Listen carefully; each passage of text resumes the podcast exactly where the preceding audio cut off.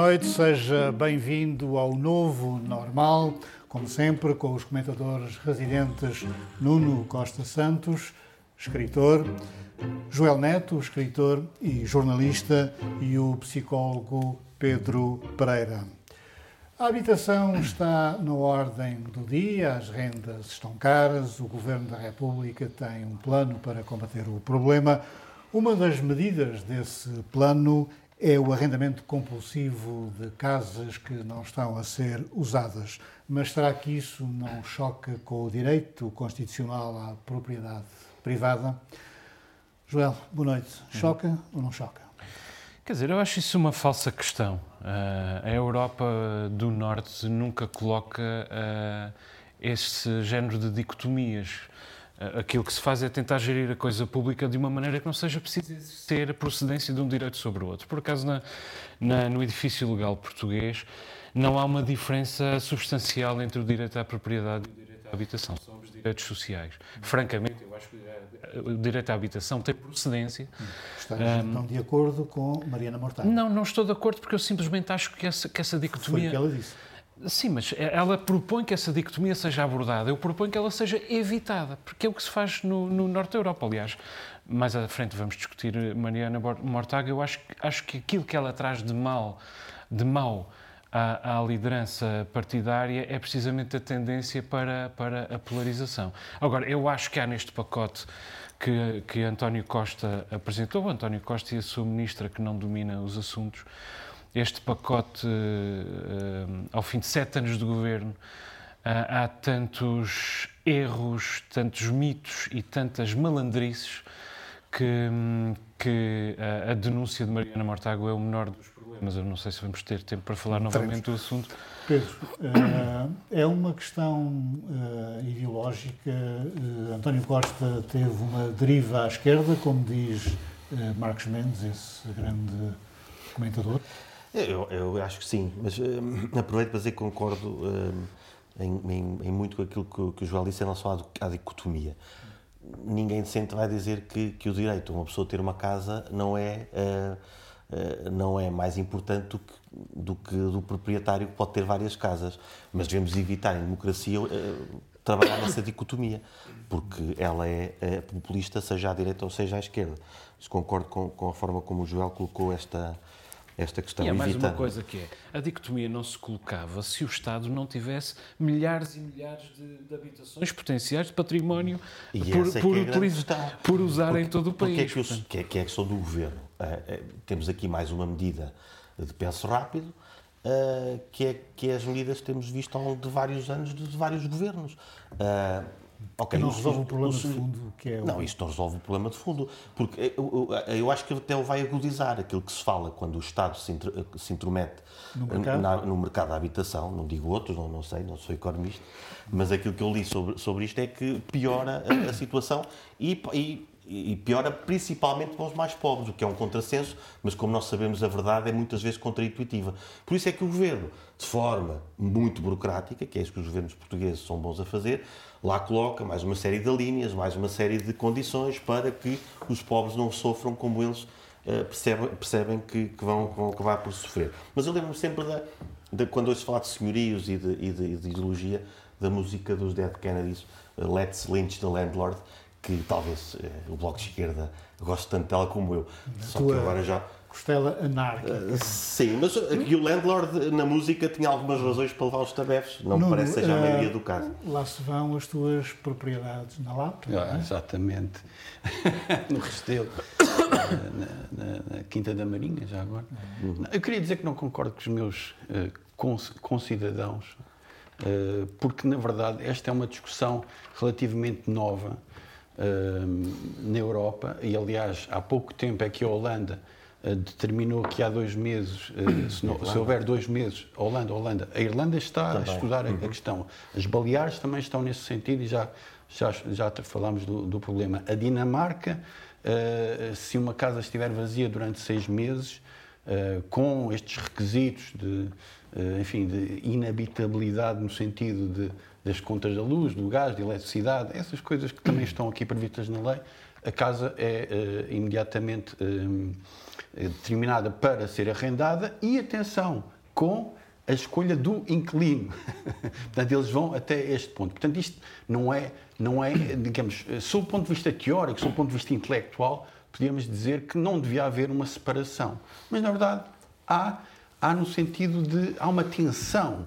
Eh, eu, por acaso, eh, fiz esta cadeira de Direitos Fundamentais, foi das em que me saí melhor em Direito, eh, porque realmente é muito interessante esta, esta, digamos, esta tensão, esta boa tensão, esta, esta, esta ligação entre dois direitos fundamentais, entre os direitos liberados em garantias e os direitos sociais, permite esta boa discussão. É claramente uma medida muito ideológica de, de António Costa.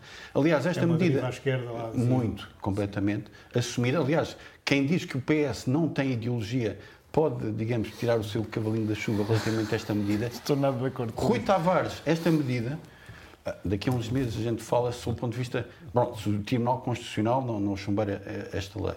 Atenção, porque isto, isto existe na Dinamarca, existe na Holanda, está-se a discutir na Alemanha. Atenção, isto não é, isto não é teoria. Eu já, é, já, já, é, vou, esta, já é... vou, tentar explicar porque é que esta medida nunca vai ser aplicada. Mas existe na Suécia, nunca. onde o tempo de espera médio por um apartamento no centro de Estocolmo é de 9 anos.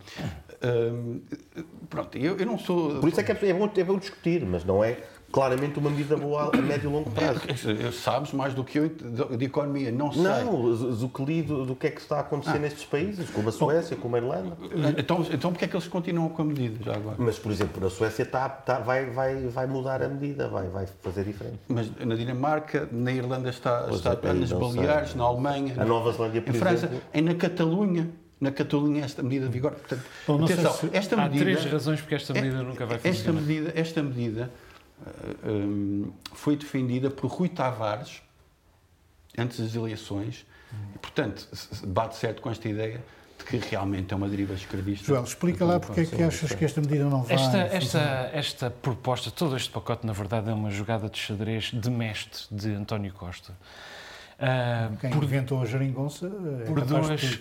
Não sei se foi António Costa que inventou a geringonça, atenção.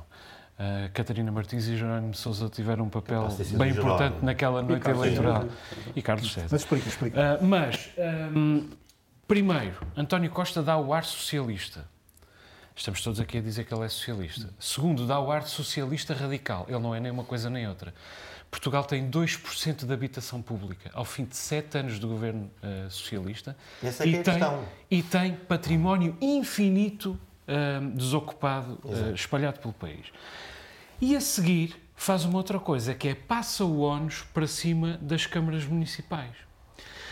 Uh, ora, o PS não tem as principais câmaras do país. Não tem as principais câmaras do país, não tem Lisboa, não tem Porto, não tem as câmaras das zonas turísticas por, por excelência. O que é que vai acontecer? Segundo está prevista na regulamentação possível desta lei, que ela ainda é sobretudo um PowerPoint, um, serão as câmaras a fazer a prospecção, identificação e a, a consolidação a, das habitações Portanto, para arrendar. Isso nunca vai acontecer. Porque as câmaras porque, não querem pagar as favas. Porque as câmaras não querem pagar as favas, mas António Costa quer que sejam as câmaras do, dos adversários políticos, as câmaras do PSD, nomeadamente, e não só, do Porto, um, a pagar as favas por a medida não ter uh, sido aplicada. Espera Esta que medida... já, já te mostro como é que se resolve este problema. É que no Carnaval da Terceira, este problema da propriedade, da habitação, não passou em claro. Imagine que a sua casa lhe é retirada porque tem que ser cedida a dois cidadãos que não gostam muito de trabalhar. Dizem que têm rendimentos a mais. Ah, era bom. E sendo assim, tem que se resignar. É que a sua residência é para ocupar por utentes dos programas sociais. Mas por falhar, metade de uma prestação, uma única vez na vida. Pois, pode até ter razão. É uma situação meia vencida. Uma situação vencida, não é, Joel?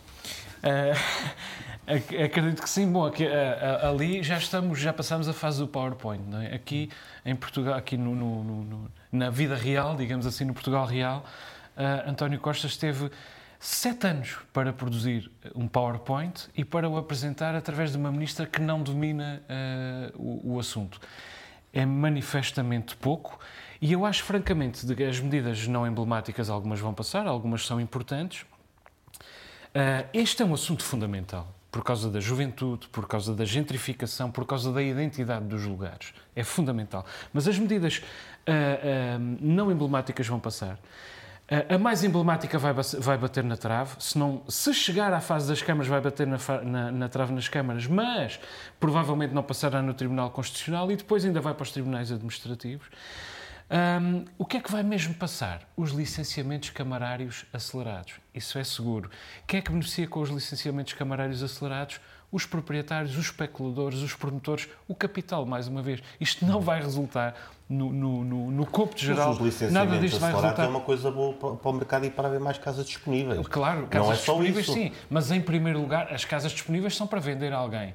As casas para disponibilizar, o, primeiro, o, o, primeiro beneficiado é o promotor. é o, há quem invista é também para Claro, claro eu não, não quero diabolizar o investidor, claro. mas a questão é que este pacote foi apresentado como um pacote destinado às famílias, destinado às jovens famílias e aos jovens em geral. Oh, Nuno, este, a linguagem deste bailinho dos biscoitos que acabámos de ver, e ainda temos mais um para ver daqui uhum. a pouco, é um pouco a linguagem da direita radical, que é uh, tirar a quem trabalha para dar aos malandros.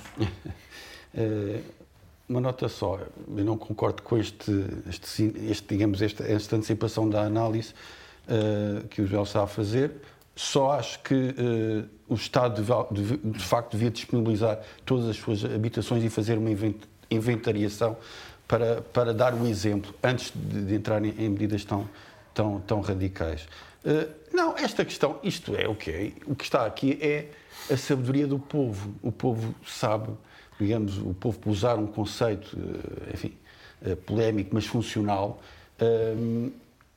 sabe que, e já ouviu falar, e tem contacto com, que as prestações estão a aumentar. Eu tenho um amigo que tem uma prestação que aumentou 300 euros. 300 euros. Assim, de um momento para o outro. E, e, e os bancos são inclementos, como sabemos. Os bancos são inclementos. Exceto quando é para nos pedir dinheiro para salvar certo. as suas. Eu, eu, eu, acho que esta medida vai, vai bater no, no, no, vai, vai ser chumbada pelo Tribunal Constitucional. Não sei como é que está as contas de luz, gás e água do Tribunal Constitucional, que isto é um requisito importante para, para, para digamos, esta, esta, esta determinação mas, uh, sim, é, é, é, eu acho que o governo, por exemplo, eu acho que o governo devia intervir junto aos bancos. Claro. Para ser coerente com, até, com, até com as medidas Se me deixas acrescentar uma coisa que tu, tu, estás a dizer, os bancos foram os primeiros a aumentar, são os primeiros a aumentar as taxas de juro nos créditos à habitação e resistem a aumentar as, as taxas de juros nos investidores. Quem tem lá o dinheiro Sim. poupado. Quer dizer, é um absurdo. Os bancos ganham de um lado e não querem perder do outro. Vamos então. Só, uh... só mais uma coisa. Nesta, nesta questão, há outra, há outra pergunta que, que não, não se faz. É porque é que os senhorios não querem alugar? É preciso também perguntar isso. Porque é que continua a haver vistos gold? são claramente coisas que não ajudam a. Não, não, está mais é uma das medidas é acabar uh, com, com os Mais ou menos, está lá a coisa. Bom, vamos então à sucessão no bloco de esquerda. Sai Catarina Martins, provavelmente entre a Mariana Mortágua. Curiosamente, os rapazes do Portugalex queriam que entrasse o Francisco Louçã porque a voz é mais fácil de imitar, mas, mas vai, provavelmente entre a Mariana Mortágua. Muda alguma coisa na da postura do Bloco de Esquerda? Muda, muda claramente. Mariana Mortágua é mais, mais aguerrida, uh, ela ideologicamente também está mais bem sustentada.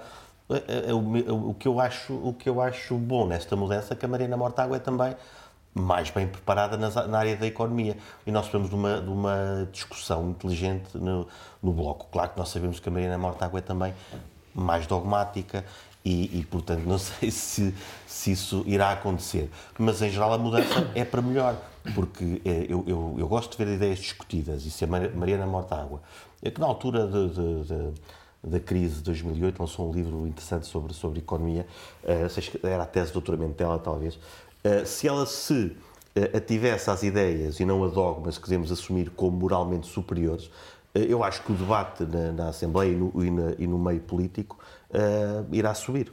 É isso? Mariana Mortágua é, digamos, uh, a escolha óbvia uh, pelas suas qualidades, pela sua inteligência, por dominar estes assuntos, por ser uma pessoa muito próxima de Francisco Louçã e por gerar consenso. Isso é pitáfio. Uh, gerar consenso. Dentro do Bloco de Esquerda não é propriamente. Pois, e, e, e, por gerar uh, consenso dentro do, do, do, Bloco de Esquerda. Portanto, sobre isso não há assim muito, muito a dizer. Claro que Mariana Mortágua tem reações pavlovianas uh, relativamente a assuntos como, como, como este que nós abordámos há pouco, Sim. tal como a Iniciativa Liberal também, também, também tem, não é? Uhum. É, é, é, quase, é quase matemático direito de habitação e direito de propriedade, o direito à habitação é superior e tem que, tem que digamos, uh, obnubilar uh, o, outro, o outro direito.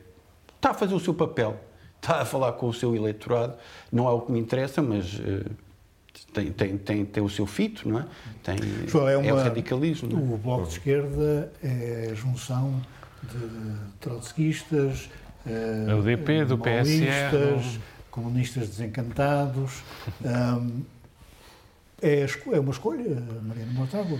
Sim, eu acho que é a escolha natural, estou de acordo com o Nuno, tanto pela, pelas suas capacidades, pelo trabalho apresentado, pelo perfil, pela. Quer dizer, é uma, é uma política forte. Eu gostava de dizer que Catarina uh, Martins é que foi uma surpresa, quer dizer. Uh, ela era militante do Bloco de Esquerda há muito pouco tempo, quando chegou à liderança, na altura uh, partilhada com, com, com João Semedo, já, já falecido, mas conseguiu grandes resultados em 2015, 2019. O resultado de 2022 é mau, mas era inevitavelmente mau uh, depois, de, depois de tanto tempo de, de geringonça. e ela venceu o, o fantasma de, de Louçã.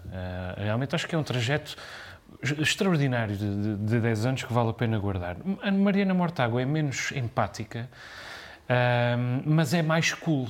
Eu acho que vai apelar a um, a um eleitorado uh, mais jovem, talvez obrigue o Bloco a despentear-se um bocadinho. O, o Bloco abrusou-se ah, bastante e talvez seja preciso à esquerda alguém menos, menos penteadinho. Talvez seja um pouco mais woke, mas também não parece que isso, que isso vá ao encontro disso, da verdadeira natureza do, do Bloco. Espero que não haja uh, excesso de polarização, porque o Bloco e o LIVRE, do meu ponto de vista, são os únicos partidos candidatos a ocupar o espaço da social-democracia em Portugal. E se não tivermos o Bloco e o LIVRE em condições, não vejo quem possa ser social-democrata em Portugal. Hum. Danças e bailinhos de carnaval exibiram-se nos últimos dias, na terceira. Nos palcos houve textos extraordinários e atores cheios de criatividade.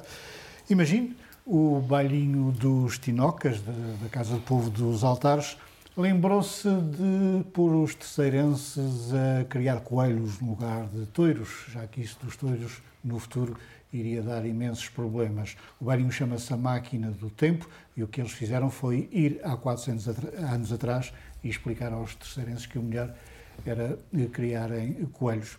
O problema é que, sem touros, a Brianda Pereira não conseguiu bater os castelhanos. Aconteceu uma desgraça! É, andaram todos, parece que andaram todos foi no tintel. E todos, todos falam espanhol. Ai, a nossa terceira. Mas o que é que aconteceu para os ficar dessa maneira? Foi, foi, foi a Brianda Pereira. Os espanhóis vieram cá para nos conquistar e, e fizeram-nos assaltos. E quando a Brianda veio para nos salvar, era só coelhos aos saltos. Tão desgraçados.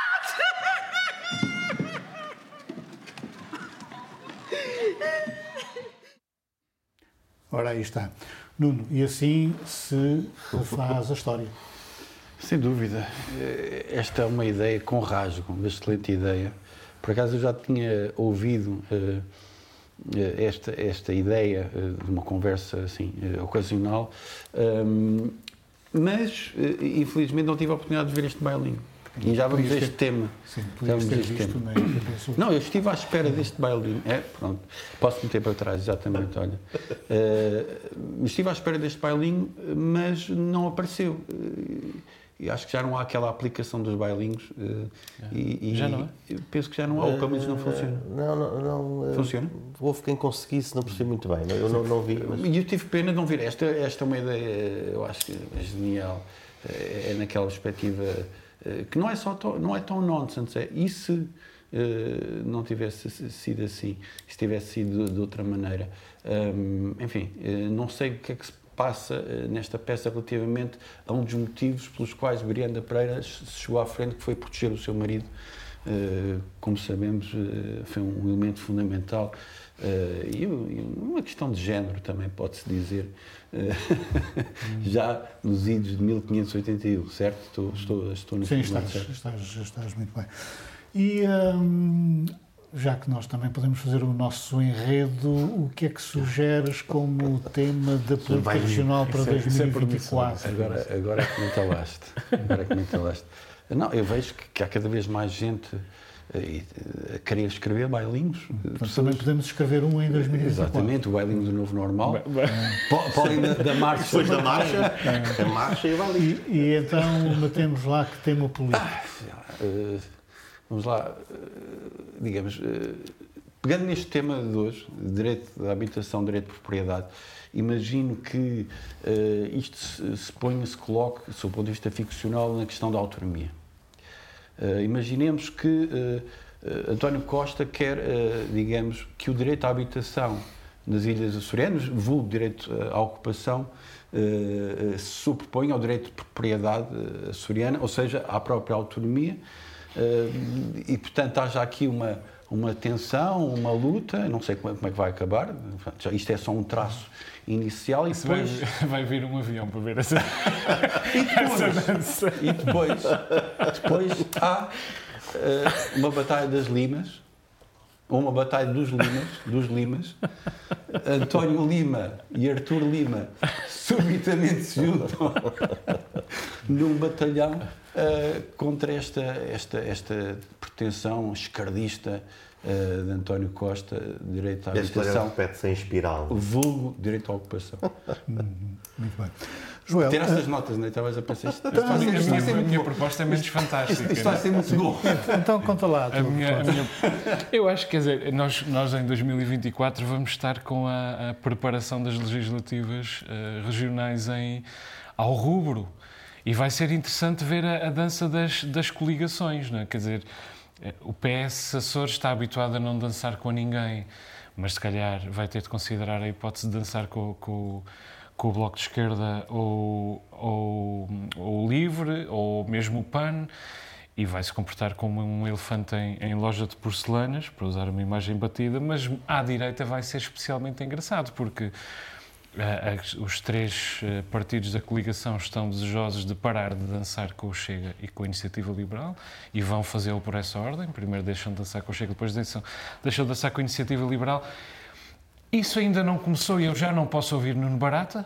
Já, já estou cansado de ouvi-lo protestar com isso. Entretanto, o senhor do coro vai ter de escrever imensos artigos a elogiar todo o espectro da direita, vai ter de, de dizer imensas, fazer imensos elogios no Parlamento, vai ter de acertar finalmente com as suas nomeações, Já nomeadamente. nomeadamente com, são, são vários episódios. Isto vai ser mais dança de cadeiras do que outra coisa. Um, e José Pacheco, evidentemente, fica de ratão, porque com ele nem sequer André Ventura vai querer, vai querer dançar. Que, que é uma figura é, é praticamente desapareceu das danças de, dos bailinhos de carnaval. Tu que não, não, és, não és de cá, não. Sou, sou, sou já não, sou, mas, não sei quem é que é esse. Não sei quem é. é. Mas ah. tens também. Minha primeira dança de espada este ano. já vi que. Choraste? Uh, um bocadinho só. É. E tens alguma, algum enredo já engendrado? Pá, não, acho que estes dois eh, já dá para nós nos entretermos até ao próximo ano. Só de uma categoria. Eu acho uma categoria. Mas eu ligava nesta questão do multiverso, não é? E se, se, se acabássemos com, com, com com o turismo como ele está, por exemplo, víamos os Açores ainda mais empobrecidos. Bem, meus caros, neste Carnaval tivemos uma discussão sobre se as danças devem ou não ser transmitidas em direto eh, na internet, nas televisões, eh, e houve mesmo duas, dois bailinhos, uma dança e um bailinho que se recusaram eh, que, a ser transmitidos em direto. O argumento é que isso tira público uh, aos salões, concordas? Quer dizer, é um bom argumento se se verificar na prática, mas aparentemente não se verifica, ou seja, os salões estiveram cheíssimos com transmissões em direto da, da, da, da RTP Açores, da Vitec e de mais uma série de, de amadores e até Sim, telemóveis. Há isso, hoje Portanto, qualquer pessoa com um telemóvel fala Exatamente. Portanto, acho que isso, isso não se verificou. Dito isto, eu não critico quem não queira que o seu bailinho não, não seja transmitido. Francamente, eu acho que se há uma coisa absolutamente admirável no Carnaval da Terceira é que é feito exatamente como as pessoas querem. A tradição já foi muito diferente daquilo que é hoje. Uh, evoluiu, foram as pessoas que a fizeram evoluir. Ainda bem, acho que daqui a 50 anos seja uma coisa diferente do que é hoje, porque senão não terá sobrevivido e, e, e mudar é a melhor maneira de, de sobreviver. Já nos ensina uh, Darwin. Um, o que é importante é que os subsídios não imponham regras, uh, ou seja, que eles continuem a existir como já existem, mas não obriguem à inflexão daquilo que os grupos querem fazer. E francamente o resto é como o povo quiser. Eu acho que a melhor história que eu ouvi deste bailinho contaste-me tu há bocadinho, que foi a RTP teve de, de interromper uma, a, a, a, a, transmissão de um bailinho porque uma senhora desmaiou na plateia e um enfermeiro que estava em palco saltou a socorrer a senhora. Grande história. Isso é, é o verdadeiro bailinho da, da terceira, que é a proximidade, é a intimidade, é, é uma tradição uh, belíssima. Nuno, um, isto é um exercício de criatividade, algo caótico, mas surpreendente, o que se passa nestes dias na, na terceira. Não é? Sem dúvida. Eu estive em vários, vários sítios, uh, comi umas belas codornizes na água estou-me a recordar agora. As melhores da terceira. uh, convivi, brindei, vi uh, bailinhos, esperei por outros, cá está aquela questão à espera de, de alguns que, que, enfim, dos quais já Mas achas que deve haver alguma organização na forma como eles se exibem? Uh, ou o melhor é manter mesmo esta forma caótica de atuar? Mixed feelings. Uh, por um lado, agrada a anarquia, tem um, certo apelo anárquico. Sim, o Pedro também. Dentro deste meu, dentro deste meu conservadorismo, deste meu aparente convencionalismo. Uh, mas ao mesmo tempo gostava de ter visto aquela, aquela, aquele bailinho que explorava a ideia da máquina do tempo e, e não chegou. Portanto, tenho mixed feelings em relação a isso.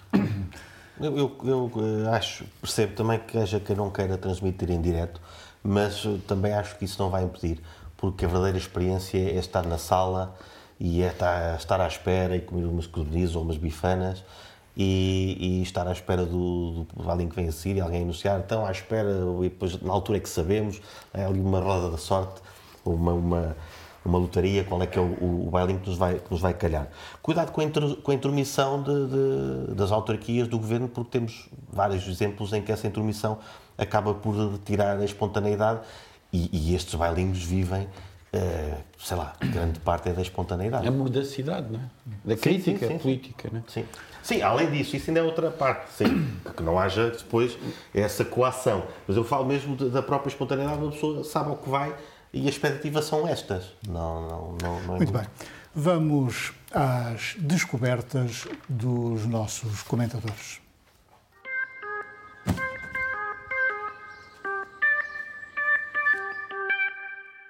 Começo pelo Nuno. A tua descoberta é o dramaturgo inglês Duncan Macmillan. Exatamente. Um, tem sido um conjunto de coincidências uh, de aproximação a este, este dramaturgo, da minha parte. Uh, comecei por mandar vir um livro de peças dele uh, e agora estive em Lisboa e fui ver uma peça escrita por ele. Uh, no Maria Matos, uh, chamada Pulmões, uh, com Benedita Pereira e Tomás Alves, encenação da Ana e o Ivo Canelas também está, está digamos, a representar uma peça dele, chamada Todas as Coisas Maravilhosas.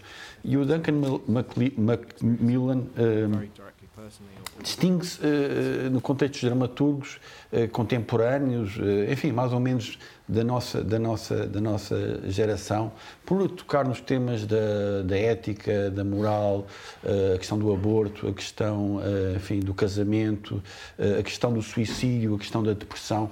E eu acho que o teatro também serve para isso.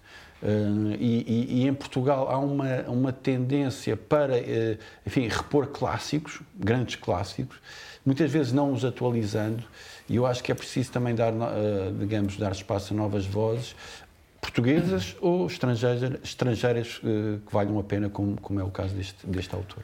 Já a descoberta do Pedro é o jogo Call of Duty Modern Warfare 2. Exatamente, isso. Uh, faltava aqui a descoberta do jogo. É um jogo, que eu, um jogo. que eu, tenho, que eu tenho jogado. Pequenos e, e médios intelectuais, mas jogo computador. Exatamente. Neste caso, PlayStation. Uh, não, e é exatamente isso. É, há algum tempo que os jogos têm vindo. Aliás, agora há uma série até na Netflix baseada num, num jogo.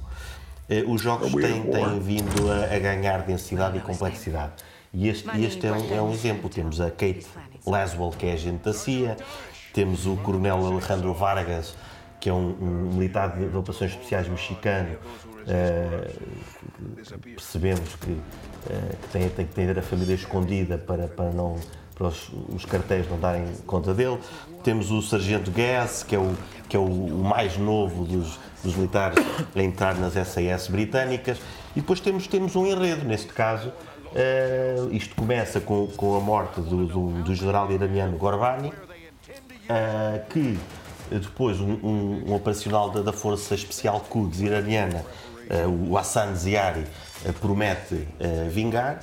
E, e, no meio disto tudo temos lá pelo meio a nossa, a nossa função de dar uns tiros, mas sempre com uma história que, que, é igual a muitos filmes que se vêem, melhor até do que, do que muitos de, de, desses filmes, e, que, e que é a altura de, de começar a dar atenção estes jogos também nessa perspectiva, de, de, porque eles merecem ser também entendidos dessa forma. Não só o Last of Us, mas com, estes jogos são todos eh, com histórias, o, o God of War, por exemplo, são, são que, que eu esse nunca joguei, não tenho tempo para isso, mas um sobrinho meu explicou-me que é uma história de literatura.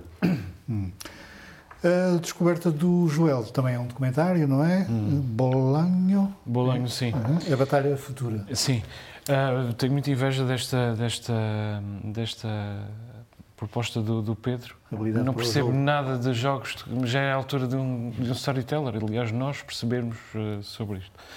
Uh, um documentário sobre a vida de Roberto Bolanho, na verdade, não é propriamente um documentário um, sobre a vida, mas mais sobre a relação dele com o Chile, o autor do, do Magnético 2666, um autor misterioso, difícil de decifrar às vezes, morto precocemente aos 50 anos de uma doença ela própria eh, um pouco estranha.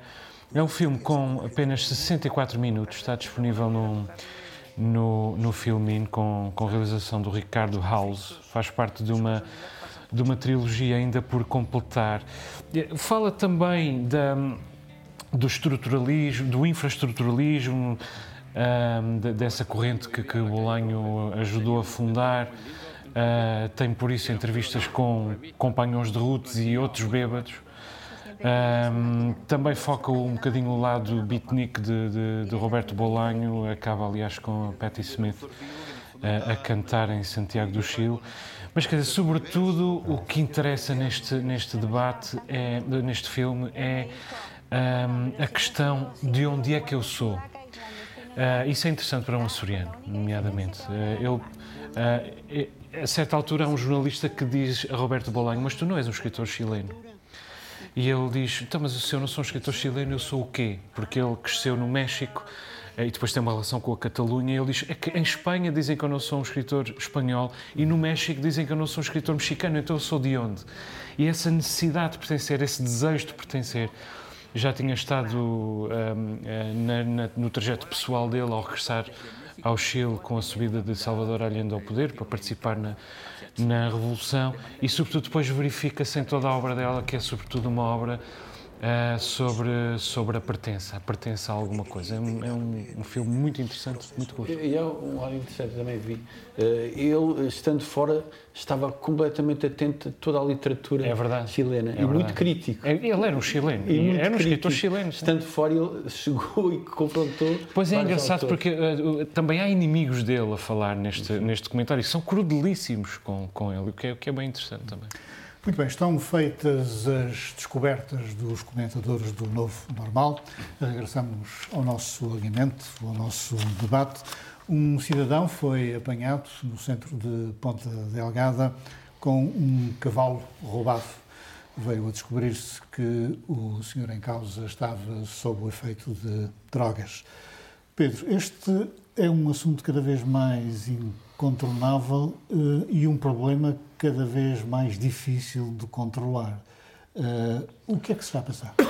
Uh, o, o, problema será mesmo essa ilusão de, de controle que, que, o nosso cérebro insiste em dar-nos, de certa forma. Senão também dávamos em, em, em loucos se pensássemos que não controlávamos nada, o que é mais verdade do que pensarmos que controlamos alguma coisa. Eh, em relação às drogas, é, uma, é, algo que deve ser eh, lidado e não uh, lá, controlado, uh, mas dentro, dentro dos limites que, que, se conhecem, que estão à vista. Uh, a verdade é que, e temos visto que esse é um problema dos Açores, mas vimos há tempos também o Lisboa, problema. Porto, Porto sim. autarcas a pronunciarem sobre o assunto. Exatamente. Madeira, Madeira. E preocupados, exatamente. Madeira, exato. que, tem, que tem que ver com, com um desinvestimento que foi feito desde, desde a lei de 2000 que foi a lei que descriminalizou o consumo e que, eh, acho, é, fico, é isto, quando falo disto, é um bocado triste porque Portugal parece, não é? é aqueles pais dizem quando os filhos partem alguma coisa, se pode ter nada bom, pá. O nosso país parece isso, parece que não se pode ter nada bom. Tínhamos esta lei, houve um investimento, a lei descriminalizou-se o consumo, mas não se deixou as pessoas ao Deus dará. Descriminalizou-se o consumo e criaram-se equipas e criaram-se mecanismos de lidar com o problema. O que levou a uma diminuição enorme de consumo na altura de heroína, a diminuição das doenças sexualmente transmissíveis e intravenosas. Mas que agora o consumo disparou. O que é que acontece? Há, esse, há esse, essa boa notícia e aquilo que me parece é que houve, dormiu-se um bocadinho à sombra da bananeira. Eh, com a crise que houve, eliminou-se o IDT, que é um Instituto Nacional que, que, que lidava com estas questões, transformou-se num serviço. A verdade é que com a mudança de governo, mesmo depois da, da, da crise, não, não se assistiu a um, a, um, a um, regressar a esse investimento na prevenção e no tratamento, e, e agora o que temos aí é, é, é, é o resultado disso. Nuno, além desta visão do técnico, não existirão outros uh, fatores, a falta de esperança dos, dos jovens, uh, falta de perspectivas? Uh... Eu acho que esta, enfim, segundo lei, é uma droga potente e barata. Uh, e isso, uh, o que, é que, que, é que gera? Uh, muita procura, facilidade, imediatez, imediatismo nas sensações. e de facto não é fácil. Isto não há soluções milagrosas. Pode-se utilizar aquele chavão que me irrita um pouco, que é tem que se apostar na educação, porque às vezes é preciso aprofundar esse, eh, esse, a questão esse é conceito. Essa. É preciso aprofundar isso. O que é, é preciso, o que é que se quer dizer? Porque hoje em dia diz-se assim que vamos apostar na educação, mas hum. o que é que se quer dizer? Uh, o, que me parece também que devo acrescentar é que a comunidade deve preocupar-se com este tema. Porque é fácil este tema uh, ficar numa espécie de anestesia, uh, como ficou, por exemplo, o problema dos deportados durante anos. Um, portanto, não só uh, psicólogos, não só a polícia, não só políticos, mas artistas, uhum. uh, escritores, dramaturgos, cá está, uh, fotógrafos, pintores, um, para que isto não seja um dado e para que seja falado e para que seja uma preocupação real de todos, porque, enfim, eu sou cada vez mais pela comunidade a interessar-se por estas questões. Não podem ser só certas pessoas. Ah, isso, e tem que passar mesmo pela comunidade. Sim. Não há volta a dar. Sim. E pode passar pela repressão.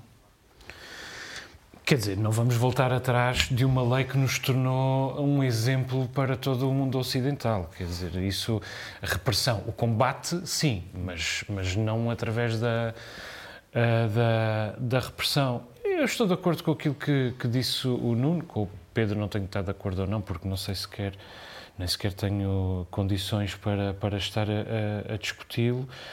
Um, Preocupa-me o caso dos Açores, porque nós temos aqui um, um caldeirão de problemas. É? Uh, temos índices de desenvolvimento humanos muito baixo Eu não me canso de dizer isto, nem me vou cansar, já, já ficou aqui prometido várias vezes.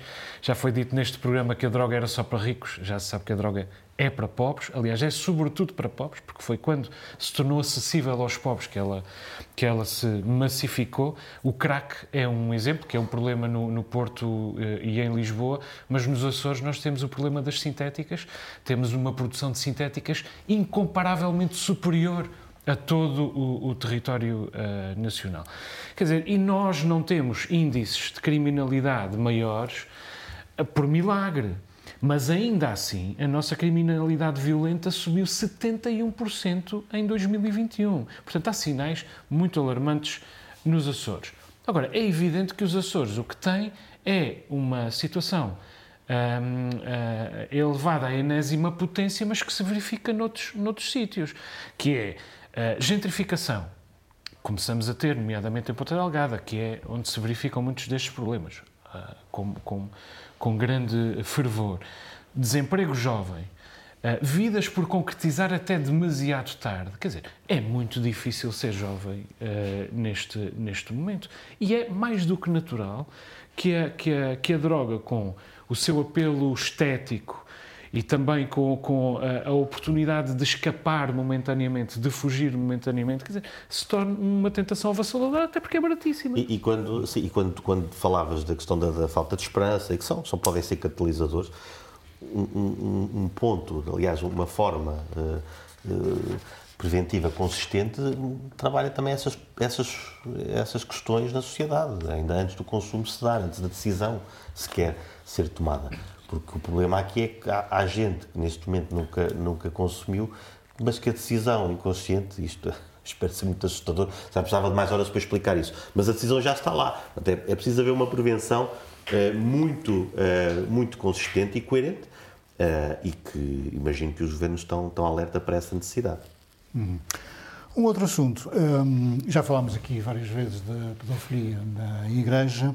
Uh, nos últimos tempos, uh, no, nas, nas, próprias homilias, os, o clero tem feito meia-culpa, ou seja, a Igreja, uh, em conjunto, tem feito o seu meia-culpa relativamente a este problema complicado. que mais deve fazer a Igreja ou pode fazer a Igreja? Antes de mais, quero dizer que a Igreja é que criou esta, convocou esta, esta, esta comissão, não é? É, é que a nomeou, é que, é que teve essa, é esta iniciativa e que fez, comissão esta, um, um ótimo trabalho um, eh, e que, que, que, tem conclusões verdadeiramente preocupantes. Um, sob o ponto de vista eh, daquilo que é a penitência que a Igreja tem que fazer e, e que tem feito, uh, se calhar para, para, para, algumas pessoas, para muitas pessoas não o suficiente, eu acho que o máximo número de pessoas da Igreja com responsabilidades, e não só, deve ser transversal, deve falar do assunto.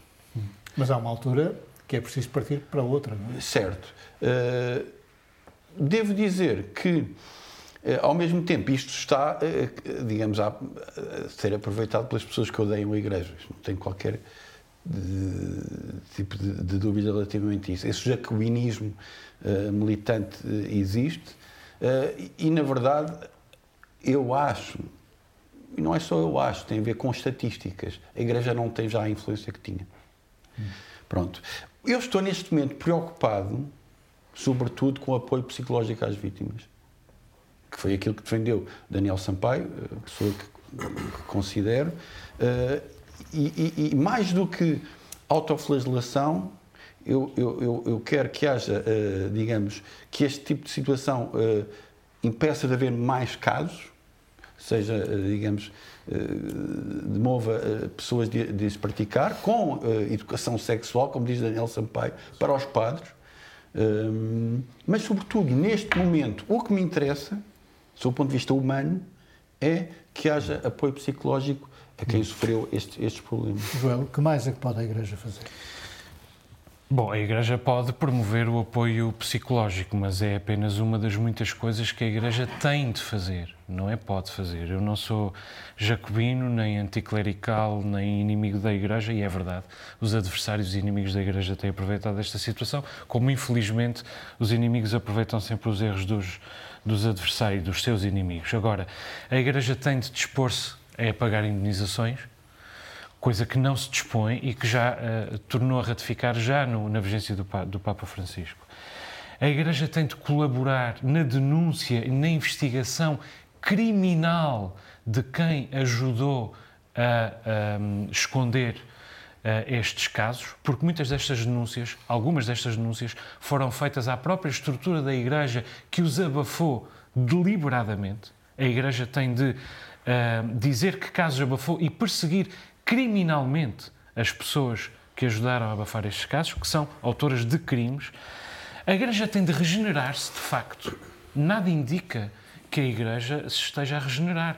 Ainda há, há, três semanas, há três meses, ouvimos o Bispo Linda do Porto dizer uma quantidade absurda de, de enormidades a propósito deste caso e tem, tem, tem de deixar de estar em vigor uh, concordatas absolutamente obscurantistas, como aquela que vigora, por exemplo, na relação entre Portugal e, o, e, e a Santa Sé, que estabelece a confidencialidade eclesiástica, que estabelece a isenção do clero dos deveres judiciais. Eh, que estabelece a total isenção fiscal sobre o rendimento e os bens da Igreja, que, que limita a expropriação de bens imóveis afetos ao clero. Quer dizer, isto eu já disse aqui várias vezes: Portugal não é um país laico, uh, devia ser um país laico, não é? Uh, agora, há muitas coisas que a Igreja pode e tem de fazer. Foram violadas crianças de dois anos. De dois anos. A, lista de crimes, aqui nós estamos a falar de 5 mil casos que a própria Comissão diz que são ainda assim apenas parte, e eu acrescento, parte muito pequena. Isto é absolutamente. A Igreja tem de pedir desculpa também aos seus fiéis. Eu, se fosse fiel, queria que a Igreja me pedisse desculpa. Desculpa por ter traído a tua confiança. Não há ninguém vítima na tua família, nenhum filho teu, nem tu.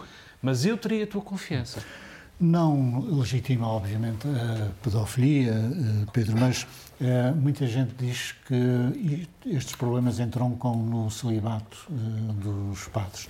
E alguns teóricos vão mais longe, dizendo que isto entronca também no facto da Igreja, a determinada altura, com Santo Agostinho, ter diabolizado o, o sexo. Porque ele, era, ele próprio era um malandro, não é? Houve uma altura que era, mas depois deixou de ser.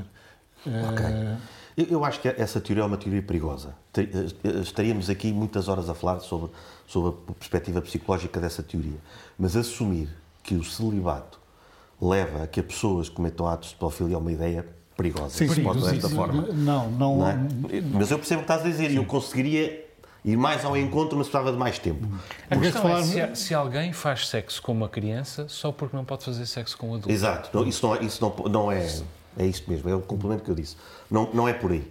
Eh, o celibato dos padres poderá ser outra questão. A verdade é que um, um padre que, que, o decide ser, uh, a certa altura é um homem adulto e pode também decidir, malta, uh, aliás, muitos fazem, é? e deixam de ser. Eu acho que a questão não, não, não, não é por aí. Uh, se a Igreja acha ou não que, que a regra de, do celibato deve manter-se, eh, essa sinceramente é uma discussão que não é um dogma. Que não, que não me interessa. Exato, não é um dogma, eh, mas que não, que não, me interessa assim tanto. Até na minha zona havia um padre ali de Trancoso conhecido por ser o povoador. Uh, vão procurar a história dele. Uh, uh, e, e, e, pronto. Mas isso, eu, não é, isso não é crime, não é? Não, não, ele não, não, não, foi, não, não, fez, não cometeu crimes, além do adultério, provavelmente. Isso não é crime, pessoas... adultério não é sim, crime. Sim, exatamente, dizer... exatamente, por isso é que eu digo, esse, esse padre Isso é com ele fazer... e com a igreja. Exatamente, não, é? e até fez um serviço à região, porque foi depois considerado povoador, e depois foi mandado para, para São Tomé, provavelmente, para fazer o mesmo. Um, o, que, o que é que está aqui em causa, complementando o que eles dois disseram, está, há muito pouco a dizer. A questão do Nuno preocupado com as vítimas, obviamente, e aquilo que o, que o Joel disse, com, com o que eu concordo cabalmente. Uh, também há outra coisa que a Igreja pode fazer, que é não diluir a responsabilidade. Porque eu tenho já, isto é uma questão de poder em todas as instituições de poder. Sim, nós sabemos.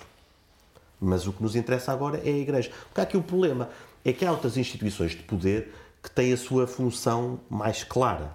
A Igreja, não preciso ser eu que sou ateu a dizê-lo, para pessoas que começam a ter uma função menos clara na sociedade e na comunidade. Claro. Daí o Nuno dizer que tem menos influência. Ora, se não serve para grande coisa, ou se há muita gente, ou se há algumas pessoas que entendem que não serve para grande coisa, então para que é que temos de ter uma instituição que exerce o poder de forma ignominiosa e, e, e tê-la na comunidade? Aí os jacobinos, em que se calhar às vezes me incluo, tudo bem. Uh, agora, a Igreja tem que fazer de facto muito para ganhar a confiança da comunidade em que se insere, porque os ateus como eu estão na comunidade em que a Igreja está e tenho muitas coisas boas a dever à Igreja também. Agora, este, estes crimes são, uh, são terríveis, não podem passar. Não, esta questão do sexo ser pecado, e desde Santo Agostinho, eh, embora uh, o celibato dos padres seja muito mais tarde, porque é no século XI, uh, mas o que é que, uh, numa determinada altura, levou a, este, a este pensamento? E em que medida é que isto influencia eh, o, o comportamento dos próprios católicos relativamente ao, ao, sexo e ao dia a dia. Porque Jesus Cristo, por exemplo, não falou muito de sexo. Os católicos, uh, uh, ao que sei, praticam sexo e depois são perdoados como é, como é próprio do catolicismo. Sim. Sobre a questão do celibato, o que nós sabemos é, é, é daquilo que, que, que, das componentes que definem o ser humano e o homem e a sua componente animal e a sua pulsão uh, sexual que existe, existe no homem e, e nesse sentido, uh, contraria uh, essa, essa pulsão. portanto, há, há um lado de aprisionamento que, enfim, cada um gera como pode, enfim, também não estou propriamente dentro da intimidade dos padres. A questão do ascetismo até pode ter aqui uma, uma visão, até pode ter aqui uma componente filosófica e, e assim interessante. Agora, para a quantidade padres que existem, nós não vamos acreditar que eles têm toda essa é, capacidade de vista. Não só aos padres, mas sim à própria comunidade. Ah, sim, sim. Uh, sim, essa questão do sexo. Uh, sem dúvida que isso é uma coisa, é uma coisa importante. Eu acho que, por acaso, a Igreja até, uh, e, e, sei pelo, pelo que se fala na, em catequese e aos religião moral, são bastante mais mais, mais abertas do que eram há uns anos. É, eu acho que esse, esse trabalho, dentro do possível, porque depois é a religião, também não, não Bom, há limites, não é? tem que haver, é imagino eu. Antes é o ovo ou, ou, a galinha, não é? Porque, eh, porque a questão é que hum, é preciso que a doença eh, esteja lá, na pessoa. Uh, uhum. Não basta estar privada do sexo. Exatamente. Uh, sim, sim, é preciso que a doença, de, de, a atração por crianças esteja lá. Agora, porquê é que isto se revela uh, na Igreja com esta acuidade? Uh, será porque a Igreja os empurra para aqui como querem, uh, como no fundo querem dizer aqueles que defendem a tese do celibato? Ou porque na verdade já vão parar à Igreja pessoas com esta propensão? E se vão, porquê é que vão? Em resultado do sentimento de impunidade, a sensação de impunidade Mas que então, vigorou então, durante então, tantos milénios? Então a minha teoria, então vou... Há, há, um, há, um, há um caminho que é esse, que é o mais tenebroso. Temos que... pessoas que, que enveredam porque sabem que vão ter o poder de uhum. ser impunes. Mas eu acho que há também uma, uma, uma, uma, uma segunda via mais compassiva, que é o de pessoas que entendem que têm esta pulsão uhum. e que, sendo crentes, julgam que na igreja vão, vão arranjar a ajuda okay. para conseguirem lidar com pergunta. isso. André Vitor já, veio, já veio pedir a castração de quantos padres esta semana? Não consta. Não consta ele, por acaso, disse, disse numa, numa conferência de imprensa que era para ser tudo a 8. Ah, é tudo a 8. É. Bom, vamos a 8, vamos aos minutos, que estamos praticamente no fim do nosso programa. Nuno, comece pelo teu minuto. O meu minuto é sobre este novo robô, não é? O chat GPT, é assim? É. Um, chat qualquer coisa, não é? Já fiz lá o modo ao Benfica. Já? e funcionou? É pá, muito fixe. Muito Eu bem. cantava aquilo no estádio. Muito bem. Uh, o Benfica desceu de divisão, mas... este, este, este fascínio tecnológico com, com este robô que, que, responde às nossas perguntas, não é? Um, enfim, o meu lado mais cético, que, que também se confunde com o lado humanista, no sentido de não querer que, que este robô se substitua uh, a pessoas em, em determinadas uh, funções. Esse, esse, lado demasiado entusiasta uh, gera uma certa reticência. e felizmente eu sei de pessoas, e tenho lido, que este chat não sei quê que tem a sua função científica também, os seus benefícios, não, exemplo, não diz piadas Uhum. Não diz piadas para não ofender já perdeu não? É? para não ofender as pessoas e, e, e, também não, não não queria poesia Portanto, duas dimensões que eu considero fundamentais na vida, humor e poesia, ele não faz. Mas eu vou Fica eu vou... para nós, imperfeitos Mas olha, olha Pedro, eu, vou, eu vou-te mostrar as odds que ele também escreveu ao Sporting e ao Porto e vai destruir um bocadinho. uh, Pedro, o teu minuto é sobre a visita de Joe Biden a Kiev. Sim, uh, não temos falado muito da, da, da Ucrânia, porque bom, há, há quem faça isso com mais propriedade e, e a todos os dias há há mais ou menos novidades, mas esta visita teve um significado especial, porque foi, mais uma vez, o, o velhote, né? muita gente, principalmente os republicanos mais conservadores americanos, criticam-no por ele ser uh, frágil, e Biden tem demonstrado que, que ele sozinho é mais, é mais bem, isso é uma, uma palavra, não se pode dizer, mas é mais, pronto, tem mais força uh, do que os líderes europeus uh, todos juntos, tirando o da, o da Polónia, ao, ao demonstrar este apoio a Zelensky, que, que ficou uh, muito contente. É, é, importante nós percebermos que, que, existem, do lado dos pacifistas, agora, argumentos válidos. Não dos apologistas de Putin, como, como o PCP, mas há, pacif há pacifistas que têm pontos válidos. Mas depois também não nos podemos esquecer que esses pacifistas existiam também uh, noutras guerras, a sempre eterna comparação com a, com, a, Segunda Guerra Mundial, em que os pacifistas também achavam que não se devia ter uh, afrontado Hitler e lá também na altura foram os, os americanos que, com, com Churchill que, que queriam salvar a Europa. Um, e é, acho que todos temos que continuar a fazer este, este esforço de perceber quando tivermos dúvidas, porque estamos mal das barricadas. É? Ah, isto é o discurso. As barricadas tiveram a sua função na Revolução Francesa, tiveram a sua função em Madrid para impedir a entrada do, dos franquistas, infelizmente não conseguiram. Uh, mas as barricadas têm uma função e se calhar esta altura é uma altura de escolhermos um lado. Vamos ao minuto do Joel, que é sobre uma empresa israelita que vende manipulação de eleições. Sim, é mais um trabalho destes, destes, novos, destes novos consórcios de, de, jornalistas independentes, neste caso o consórcio Forbidden Stories.